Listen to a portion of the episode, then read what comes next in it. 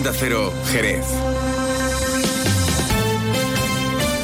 Saludos, buenos días. Arranca la cita internacional que pone a Jerez en el epicentro del baile y el flamenco. Esta noche comienza el Festival de Jerez. Se trata de la edición número 28 en la que los cursos registran 100% de ocupación. Sara Varas y su producción Vuela, hoy y mañana en Villamarta, se encarga de abrir un periodo de tres semanas que se promete, cuando menos, espectacular. Ahora les contamos más detalles. Es viernes 23 de febrero. En Jerez a esta hora tenemos cielo parcialmente nuboso. El termómetro marca 12 grados. Hay otros asuntos de actualidad que ya les avanzamos en titulares.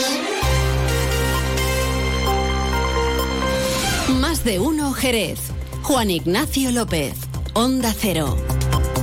Crece la brecha salarial entre géneros en la provincia de Cádiz. El sindicato CESIF señala su preocupación ante el casi 27% de diferencia entre lo que ganan los hombres en la provincia de Cádiz frente a lo que perciben las mujeres.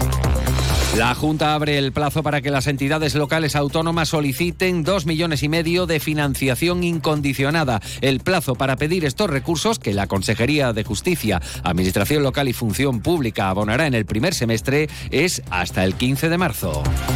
Relevo en la Federación de Asociaciones de Mujeres Sol Rural. Rocío Caña sucede a Francisca Gago tras 17 años como presidenta de la Federación. Y mañana sábado, Jerez va a compaginar el Festival de Jerez con el Carnaval Feminista en la Alameda del Banco. Comenzará con un pasacalles el sábado para dar paso a continuación al pregón a cargo de Nazaret Jiménez, actuaciones de agrupaciones carnavalescas y hasta un concurso de coplas y de disfraces igualitarios. Antes de ampliar estas y otras noticias, vamos a conocer detalles del tiempo que nos espera para las próximas horas.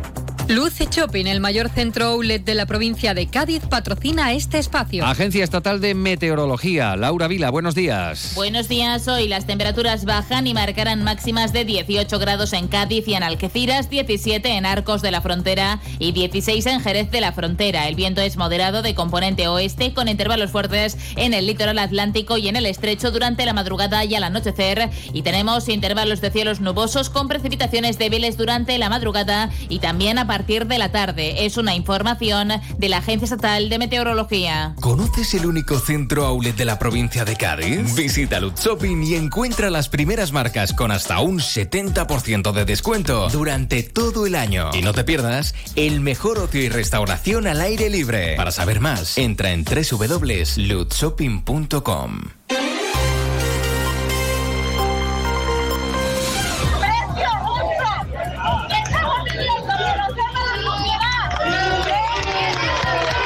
Se lo estamos contando en Onda Cero con varios detenidos, cargas policiales. El día de ayer estuvo marcado por el bloqueo finalmente del puerto de Algeciras eh, por parte de agricultores y cooperativas agroalimentarias. Desde aquí, desde Jerez, un nutrido grupo junto a más procedentes de la Sierra y la Campiña participaban en la movilización en el puerto de Algeciras. Desde el circuito de Jerez se desplazaban uh, hasta Algeciras donde se sumaron a la convocatoria eh, de las organizaciones agrarias, cooperativas agroalimentarias y también a la que se sumaron trabajadores de Acerinox. Miguel Pérez, secretario provincial, y José Pravia, presidente de Asaja Cádiz, hablaban para los micrófonos antes de salir para Algeciras. Es un punto estratégico, uno de los grandes puertos del mundo y escenifica la gran falacia de la Unión Europea, eh, que nos, nos mandan a la competencia desleal, sacrifica a Europa a los suyos en detrimento del gran negocio de las multinacionales que están instaladas en el tercer mundo con unas condiciones que ya conocemos. El ministro ha llevado una tabla de casa, no, no nos ha hecho caso de nuestras reivindicaciones que vienen desde hace mucho, no son nada nuevas, él es perfectamente consciente de lo que queremos, así que bueno, esta parodia de que se haga el sorprendido, pues nos sorprende y nos entristece a ver si realmente se sienta, habla en serio y, y, lee nuestras reivindicaciones. Aquí en Jerez la alcaldesa se acercaba a acompañar a las organizaciones agrarias en el inicio de la caravana reivindicativo. Pelayo pide que se revisen las leyes que protegen al sector primario. Una voz única del campo diciendo basta ya a los abusos y a los desprecios, no ya había centrarlo en el gobierno de España, sino también en Europa, que no es consciente de que no se pueden estar pidiendo siempre, eh, bueno, pues eh, cumplimiento de objetivos eh, a los agricultores y, y, bueno, no haya unas ayudas que les permitan pues afrontar esos retos. 8 de la mañana y 25 minutos, se lo estamos contando en portada. Jerez se viste de flamenca desde hoy hasta el 9 de marzo. Arranca el vigésimo octavo Festival de Jerez. Varas es la encargada de abrir esta noche en el Teatro Villamarta el Festival de Jerez 2024. La bailaora gaditana hará doblete con otra función mañana sábado con todo un homenaje a Paco de Lucía y con el que celebra su 25 aniversario al frente de la compañía. Hasta el 9 de marzo serán un total de 50 los espectáculos que compongan la programación que hoy comienza. La alcaldesa María José García Pelayo subraya en el Teatro Villa Marta que la ocupación en los cursos formativos, pilar sin el que no tendría sentido esta convocatoria, está completa. Esta 28 edición del Festival de Jerez vuelve a poner en evidencia el binomio extraordinario eh, que tiene la ciudad de Jerez con el flamenco.